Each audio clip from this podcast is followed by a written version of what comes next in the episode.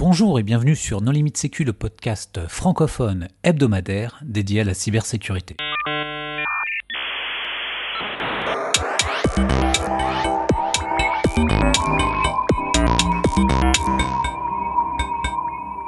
Alors aujourd'hui, nous allons parler d'évaluation et de suivi des risques cyber. Guillaume Aliel, qui est le patron de Finasoft. Bonjour Guillaume. Bonjour Johan. Pour discuter avec lui, les contributeurs Non Limite Sécu sont Marc-Antoine Ledieu. Bonsoir. Nicolas Ruff. Bonjour. Hervé Schauer.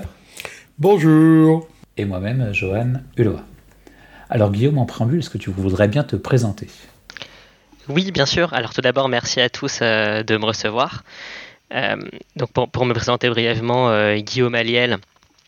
Donc je, je, suis cofondateur de, Finasoft et pour vous dire quelques mots sur mon background, j'ai Euh, donc au départ, je, en termes d'études, euh, je viens de l'école de commerce, je suis diplômé d'HEC Paris, donc aucun rapport avec la cybersécurité. J'étais même spécialisé en développement durable et social business, donc vraiment rien à voir.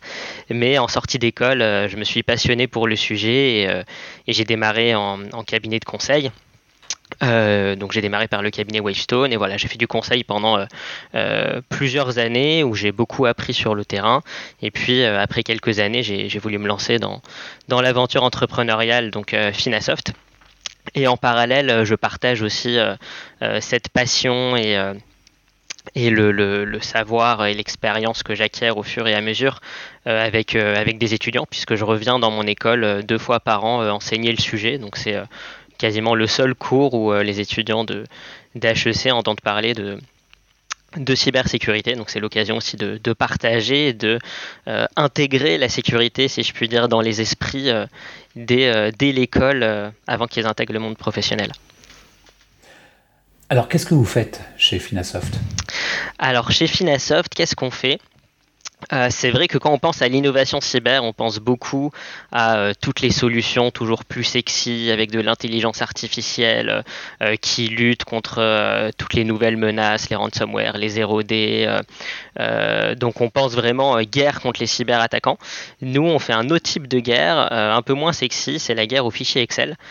Qui est une guerre tout aussi prenante, si ce n'est plus, pour les organisations et notamment pour les équipes Sécu et les RSSI qui sont euh, de, de, fichiers Excel pour leurs analyses de risque, leur reporting.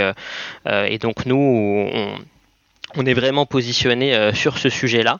En fait, le, constat, c'est que autant euh, euh, sur d'autres thématiques, par exemple sur la thématique commerciale, aujourd'hui c'est inconcevable de tout faire sur fichier Excel. On a des CRM sur la thématique comptable, on va avoir des ERP ou des outils de ce type. en cybersécurité, il y a encore une très forte prégnance du fichier Excel, et donc à mon sens, il y, avait encore quelque chose, il y a encore des pierres et des choses à faire des pierres à apporter à l'édifice et des choses à faire euh, sur, cette, euh, sur cette thématique. Donc je vais, pouvoir vous en dire plus. mais voilà, en, résumé, oui, pardon D'où ça vient en fait justement cette prégnance? Comment ça se fait que, que beaucoup de fichiers Excel soient, utilisés? Ça... Ah bah, moi, je dirais que souvent Excel est meilleur que tous les outils qui sont disponibles sur le marché. Euh, Excel ou toute autre solution de. Alors, on, a dit qu'on ne dénigre pas la concurrence. Hein. Euh, que ce soit LibreOffice ou, euh, ou Google Doc ou. d'Open Excel aussi? Ou Framacalc, de votre choix. Non, alors le, le la raison pour laquelle, euh, en effet, je pense qu'il y, a beaucoup de fichiers Excel, c'est que le fichier Excel apporte une, flexibilité euh, et un contrôle euh, de l'utilisateur qui peut le, manipuler, le faire un peu à son image et le calquer sur ses besoins. Et le défaut qu'on peut rencontrer parfois quand on cherche à s'outiller, ça va être la rigidité et la complexité en termes d'adaptation à mes besoins spécifiques. Par exemple, sur le sujet de l'analyse de risque, ou ben, d'où Finasoft, du coup, on est vraiment sur le sujet de faciliter euh, et structurer la conduite des activités des organisations autour du thème de l'analyse de risque. Euh, eh ben, on se rend compte que chaque organisation, euh, et c'est de là d'ailleurs qu'est venue euh, euh, l'idée de, de Finasoft, c'est de mon expérience personnelle où j'ai fait des centaines d'analyses de risques sur des méthodos différentes, que ce soit des méthodos officielles ou des méthodos maison. et on se rend compte que chaque organisation potentiellement a sa propre façon de faire des analyses de risques, ses propres méthodos. Et parfois, ben, c'est plus rassurant de rester sur l'Excel que de se dire je vais vers un outil qui va un petit peu m'imposer sa façon de faire à lui alors que je veux garder une forme de contrôle. Euh, donc disons que le défi, c'est d'arriver à apporter une, structuration euh, de cette activité tout en laissant une flexibilité euh, aux organisations. Sachant qu'après, il y a aussi les organisations qui démarrent sur le sujet et qui sont preneurs aussi d'un outil déjà tout fait. plutôt que de passer par la case fichier Excel où il faut aussi pouvoir se permettre de se bâtir son fichier Excel avec ses questionnaires, etc., qui prend souvent du temps et de l'énergie. Donc là où le, donc l'avantage du fichier, Excel c'est cette flexibilité, mais il y a quand même une limite euh, du fichier Excel qui est euh, en termes de, euh, de, scalabilité, comme on dit avec un mauvais anglicisme, mais en tout cas en termes de, de passage à l'échelle où euh, très vite, en fait, ça devient très compliqué de consolider les éléments, de mes Excel. Et je sais euh, euh, par expérience personnelle qu'on peut passer 20% de l'année, si ce n'est plus, à faire des calculs de reporting, à consolider, etc. donc c'est compliqué d'avoir une vision globale. L'Excel, il n'apporte pas d'ergonomie, il n'apporte pas d'expérience utilisateur et ça devient très compliqué d'impliquer du coup les autres parties prenantes, alors que l'analyse de risque, c'est vraiment l'activité par où on va collaborer avec le reste de l'entreprise où il faut réussir à impliquer des gens qui n'ont rien à voir euh, avec la cybersécurité. Euh, il y a des limites en termes de workflow et de traçabilité. Euh, donc sur tous ces sujets-là, le logiciel apporte une plus-value que n'a pas l'Excel. Donc vraiment le défi, c'est qui permet d'abandonner de, cet Excel, c'est de se dire ben, je peux souscrire à un outil qui m'apporte tous ces avantages, mais qui me laisse aussi une forme de flexibilité. Donc nous ce qu'on fait, c'est que typiquement sur le sujet par exemple de l'intégration de la sécurité dans les projets, des analyses de risque, on est capable euh, avec notre technologie, d'intégrer les questionnaires du client dans la plateforme. Donc le client retrouve ces questionnaires sur lesquels il a ses habitudes euh, dans notre plateforme sous une version du coup plus ergonomique avec la capacité de le faire évoluer dans le temps comme avec euh, son fichier Excel. Donc nous derrière ce qu'on fait c'est qu'on fait des liens entre les éléments clés de la plateforme et tout le calcul d'indicateurs et les fonctionnalités de suivi. Alors, pour les gens qui ne connaîtraient pas bien l'analyse de risque, quand tu parles de questionnaire, tu parles de quoi? Oui, quand je parle de questionnaire, euh, euh, donc l'idée de l'analyse de risque, c'est quoi? C'est de se retrouver en gros autour d'une table avec euh, des collaborateurs métiers, des collaborateurs IT et de chercher à se mettre d'accord tous ensemble sur une vision de quels sont les risques sur un périmètre donné. et pour arriver à ça, je dois récolter de l'information. Il y a beaucoup de déclaratifs.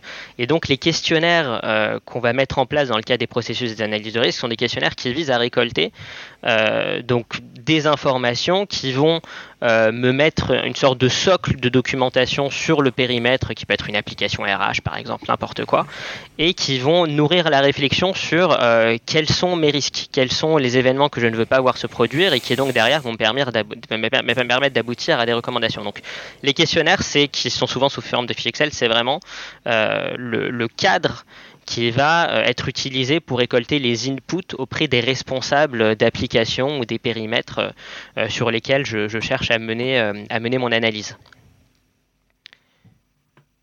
Mais tu peux préciser un peu comment ça fonctionne du coup? Enfin, Est-ce que c'est un outil zéro code? Est-ce que c'est un truc à la Scratch où il y a des blocs visuels qu'on assemble avec des, des, lignes? Est-ce que c'est un système plus textuel? Est-ce que tu fais de l'export Excel vers quelque chose? Oui à quoi ça ressemble en fait quand on a l'outil entre les mains? Qu'est-ce qui fait qu'il est aussi euh, facile d'utilisation mais plus puissant qu'Excel? Oui, donc il y, a, deux visions sur l'outil, en tout cas à minima deux visions. Euh, il y a la vision des équipes sécu qui ont un peu voilà, une vision globale et il y a la vision euh, des, des, participants de l'entreprise puisque tout membre de l'entreprise peut potentiellement participer en remplissant, en participant à une évaluation. Donc du point de vue des équipes SSI, euh, quand on arrive sur l'outil, il y a un tableau de bord avec des indicateurs principaux sur mes analyses. Euh, j'ai trois, j'ai oui on va et j'ai deux grandes sections. j'ai une section où je vais retrouver un petit peu tous mes modèles euh, de euh, référentiels en fait qui vont apporter les éléments contextuels à mes analyses, donc euh, mes typologies de données, mes échelles que vous connaissez bien en termes d'impact, de vraisemblance, de besoin de sécu, de niveau de risque, tous ces éléments, voilà, des informations sur l'organisation, les métiers, les processus métiers, les sous-processus, bref, tous les éléments vraiment contextuels sur lesquels je peux travailler et qui vont servir de contexte à mes évaluations. Une partie de suivi où là je vais avoir euh, mes listes d'évaluation, mes listes de risques, euh, mes listes euh, d'applications, mes listes de mesures, puisqu'il y a un aspect de suivi des mesures, donc vraiment toute une partie plus indicateur suivi. Et, et, et j'ai donc une fonctionnalité qui me permet de réaliser une évaluation, donc un bouton tout simple, je clique, hop, une évaluation démarre. Et du coup, en termes de parcours utilisateur, ce qui se passe, c'est que euh, en tant que, euh, euh, que responsable SSI, je veux créer une nouvelle évaluation, donc je clique sur le bouton. et une fois que j'ai fait ça, j'ai la possibilité euh, d'inviter euh, des personnes que je choisis ou l'inverse est possible aussi, c'est-à-dire qu'il peut y avoir une notion de self-service où par exemple un, chef de projet sait qu'il a une évaluation à mener, il va faire une demande de création euh, d'une nouvelle évaluation. Et donc je choisis un, certain nombre de, paramètres un peu basiques, je, peux varier entre plusieurs types de questionnaires, plusieurs types de méthodologies, donc je choisis la méthodo, il y a une notion d'historique où je vais préciser est-ce que, je, l'évaluation que je réalise elle vient en remplacement d'une évaluation précédente? Est-ce qu'elle actualise une évaluation précédente?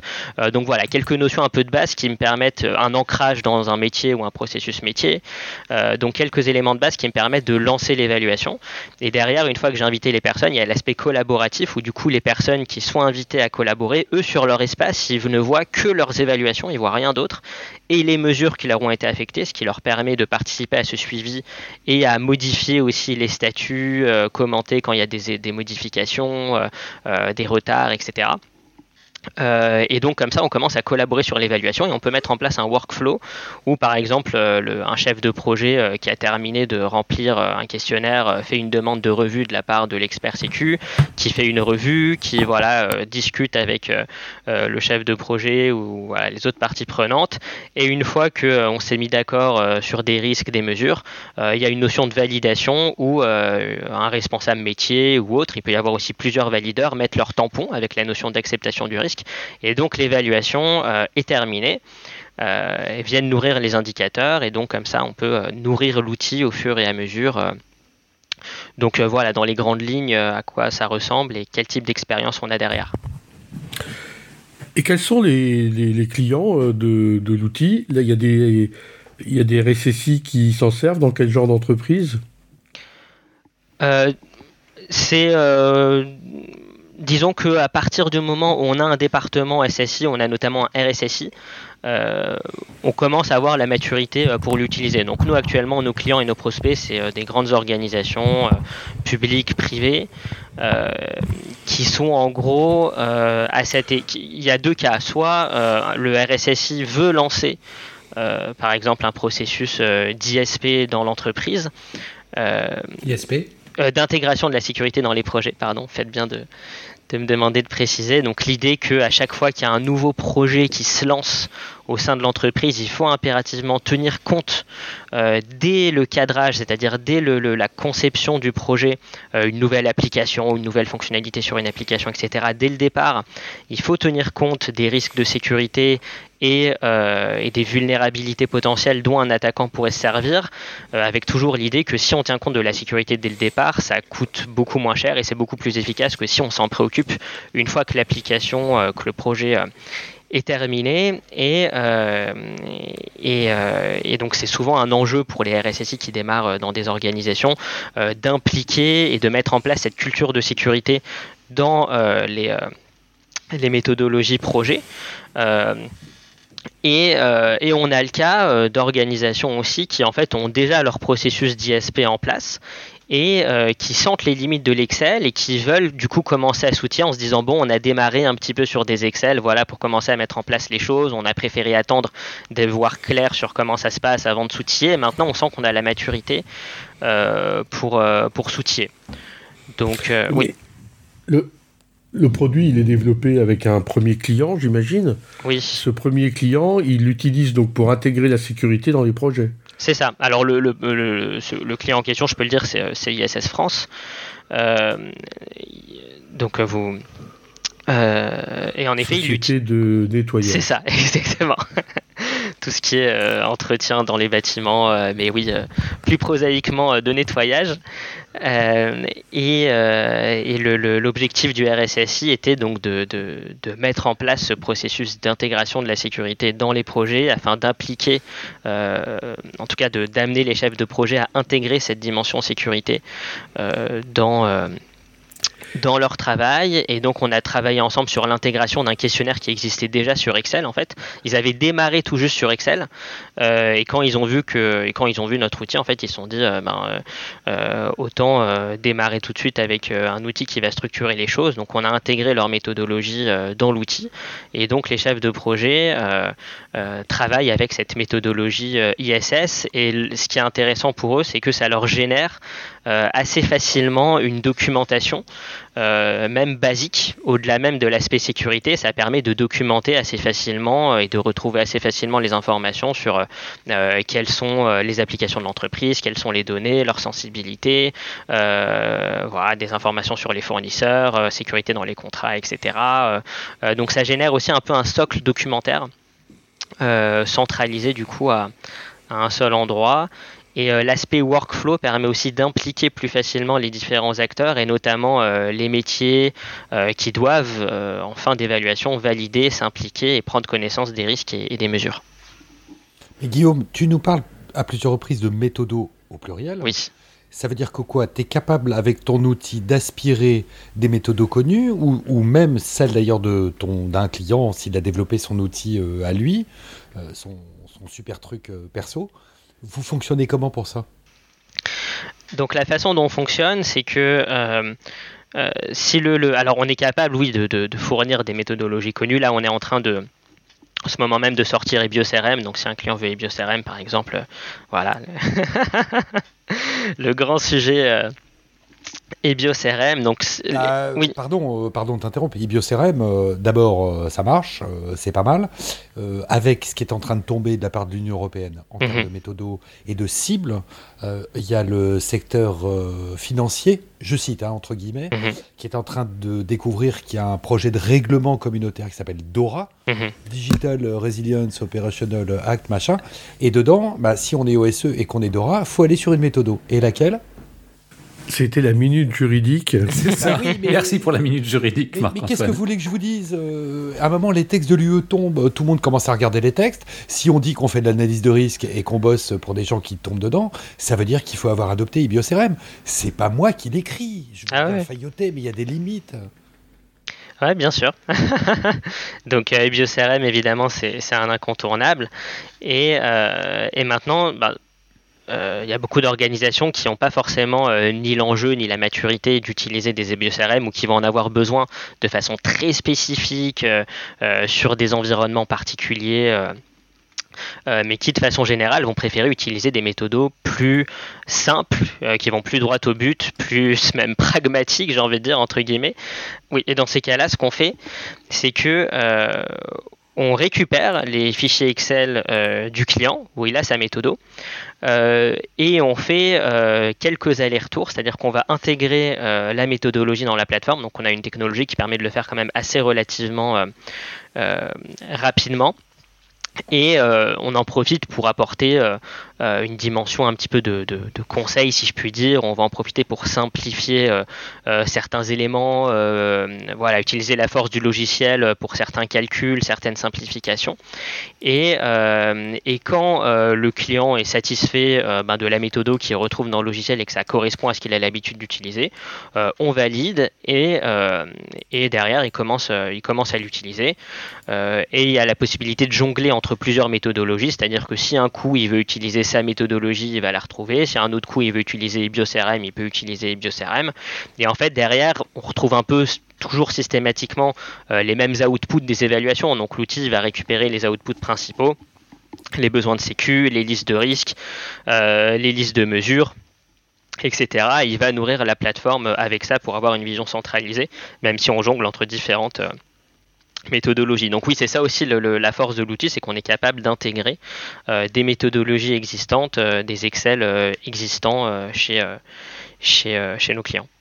Ce que tu viens de dire rappelle une question complémentaire? Vous faites du on-premises, du mode SaaS, vous faites les deux?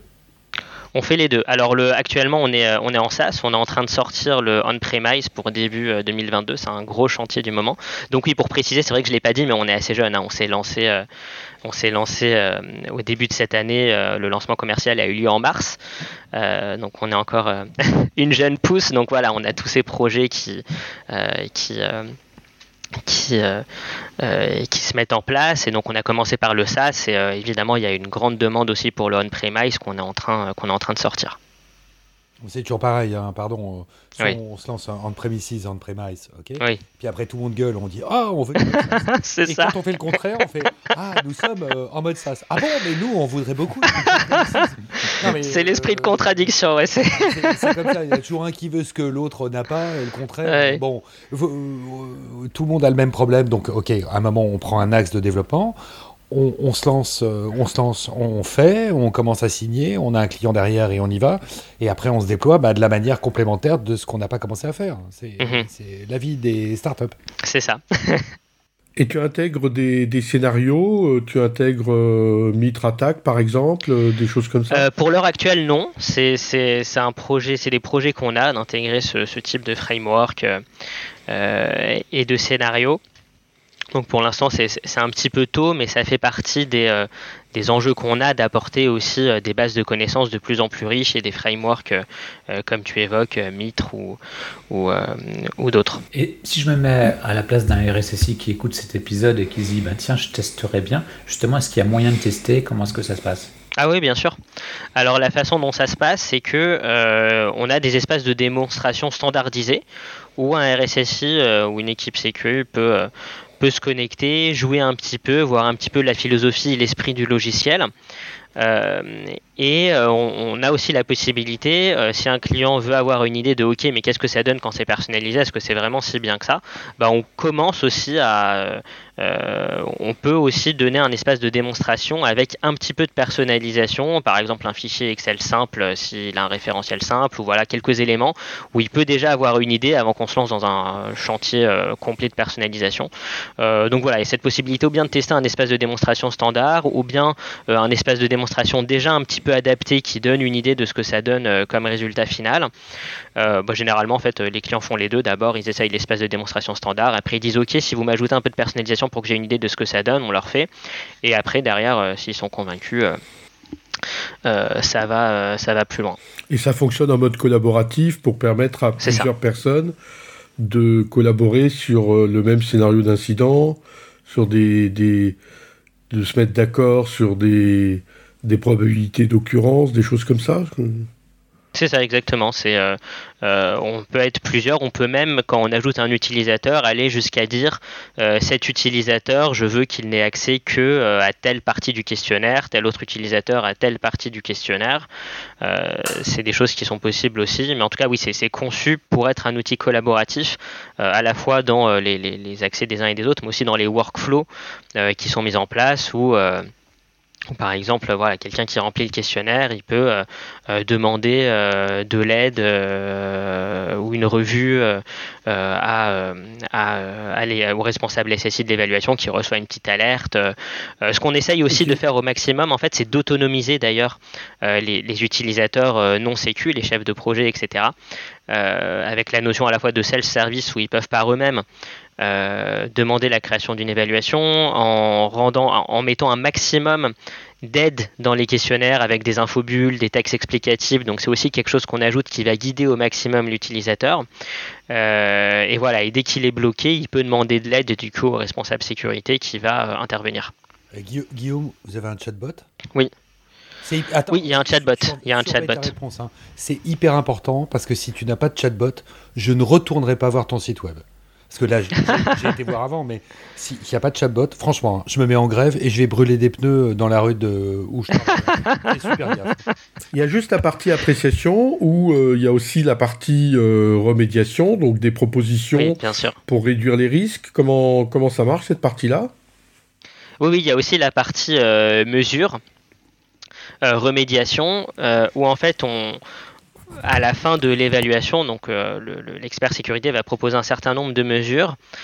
Euh, on peut choisir de ne pas retenir toutes les recommandations, ce qui permet de garder la trace euh, des, mesures, des recommandations qu'on a retenues et de celles qu'on a rejetées, euh, toujours avec la notion euh, d'acceptation derrière du risque qui, devait être couvert par ces mesures qu'on a refusées. Et du coup, les mesures qu'on retient à la fin, sur lesquelles tout le monde s'est mis d'accord avec une validation du métier ou des personnes responsables de la validation de l'évaluation, se retrouvent dans un suivi des mesures globales.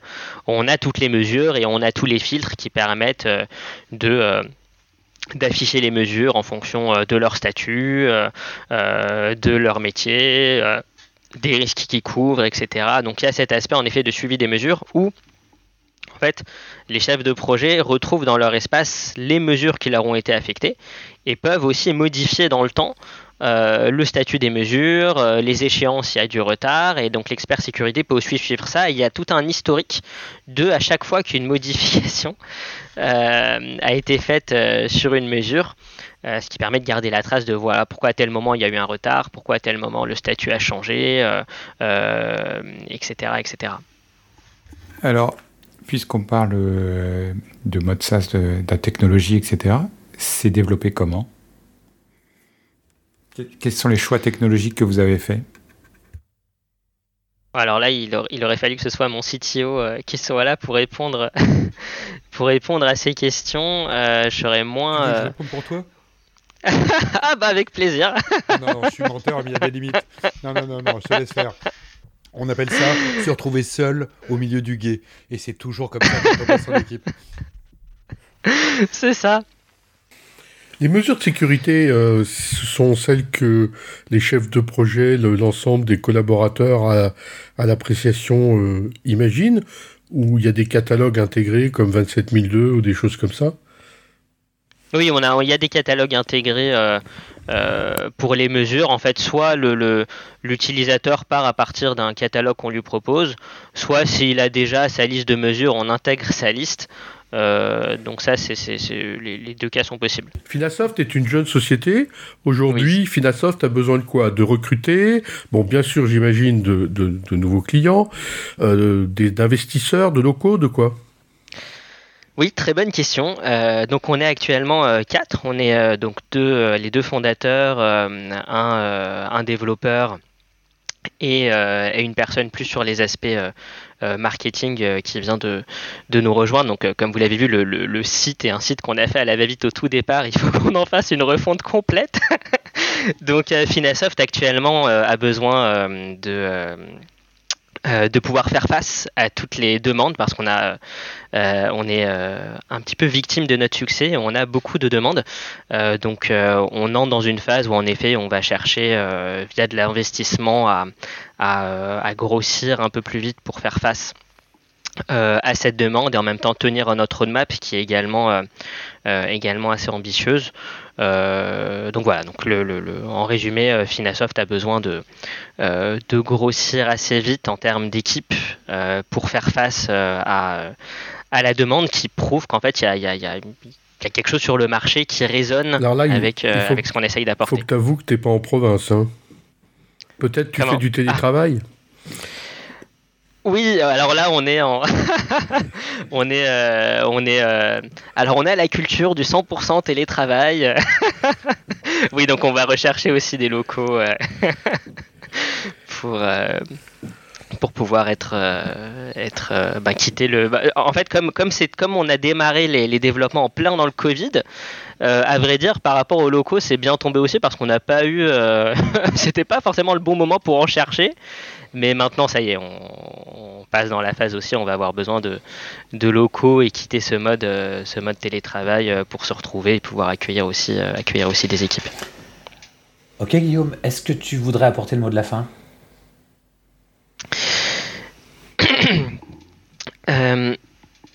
Donc sur le mot de la fin, oui, je voudrais l'apporter.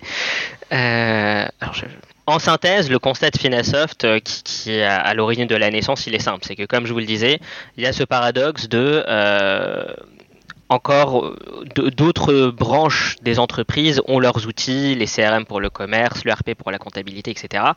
La cybersécurité a de gros enjeux de gestion, dont la cybersécurité a un aspect fondamental.